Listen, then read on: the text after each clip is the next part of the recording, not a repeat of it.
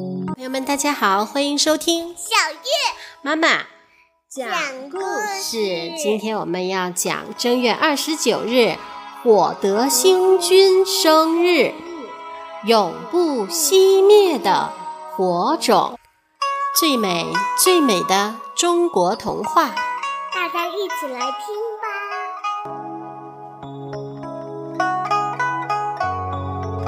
每到天黑。家家户户都会扭亮电灯，一盏盏的灯光使我们在晚上还能读书工作。但是古时候的人晚上没有电灯怎么办呢？你一定会说，点蜡烛也可以点煤油灯啊，对不对？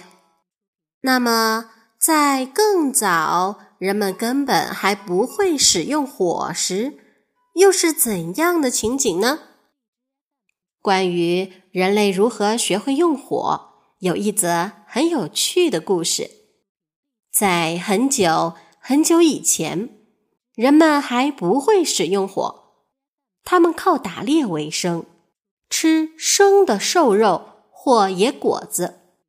白天，他们在太阳下工作、唱歌，但是到了夜里，大地一片漆黑，只有天上的月亮洒下一点微弱的光。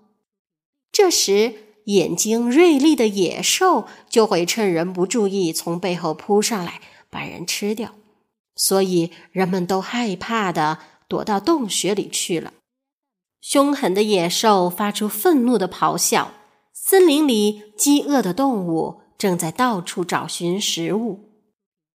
黑夜真是可怕呀！人们都这样说。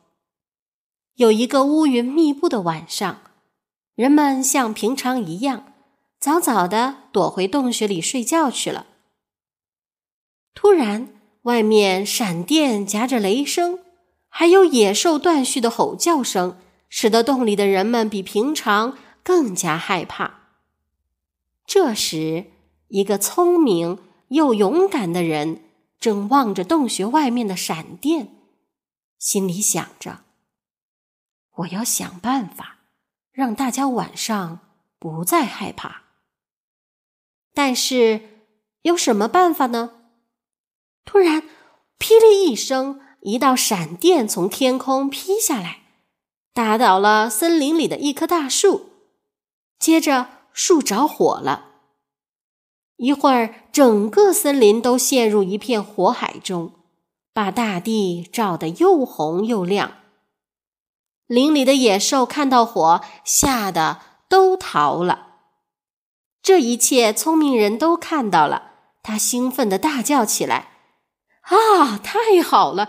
火可以照亮世界，赶走野兽，正好解决我的问题呀！”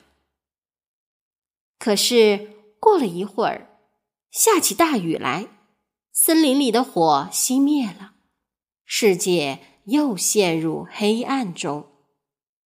聪明人不禁想着：“我一定要设法去寻找到明亮的火焰，让大家可以使用。”但是去哪里找呢？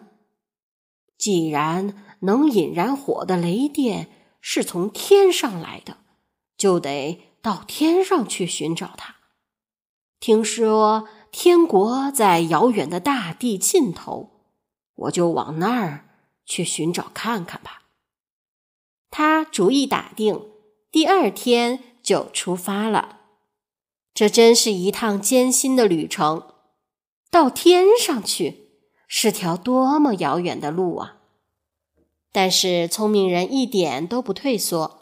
他努力向前走，白天在太阳下挥着汗走，夜晚在月光下摸索着走，走啊走啊，不停的往前走。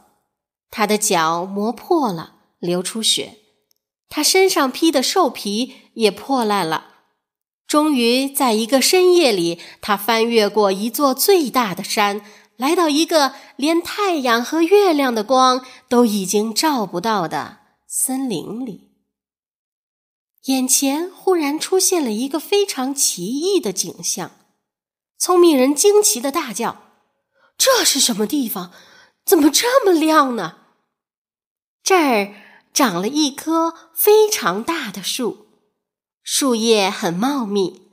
照说，树底下应该是一片漆黑才对。奇怪的是，在浓密的树叶间，竟然到处闪烁着美丽的光晕，就像是珍珠或宝石的光一样灿烂辉煌。照得树下一片明亮，人们都在树底下忙碌工作着，也有人愉快的谈天说笑。他忍不住拉着一个人问道：“请问，呃，这是什么地方？这棵大树又是什么树？为什么会这么亮呢？”那人回答说：“这里是岁明国，这棵树就是我们最珍贵的岁木。”至于为什么这么亮，你自己看看就知道了。聪明人只好自己睁大眼睛找寻答案。他仔细的仰头观察着，发现，在浓密的树叶间，有许多大鸟正不断的啄着树干。这些大鸟有着长长的脚爪、黑黑的背脊，以及又硬又长的嘴。大鸟每啄一次树干，就会发出一朵火花。许多大鸟不停地啄着树干，于是东一闪，西一闪，就使整个碎明国灿烂无比了。哦，原来是这样！我为什么呃不也试试看呢？聪明人跳了起来，他随手捡了一根较细的树枝。去钻另外一根较大的树皮，他用力钻啊钻啊，一缕白烟冒出来了。他又继续钻着，忽然发热的木头上跳出一朵小小的火焰，慢慢的，火焰越来越大，把树枝都燃烧起来了。啊！我找到火了！我找到火了！聪明人高兴的又叫又跳。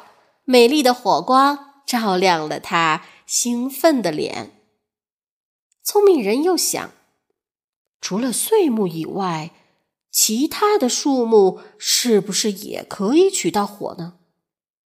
于是他在碎明国找到几种不同的树，折下树枝试了又试，火花从各种不同的树枝里钻了出来，使聪明人高兴极了。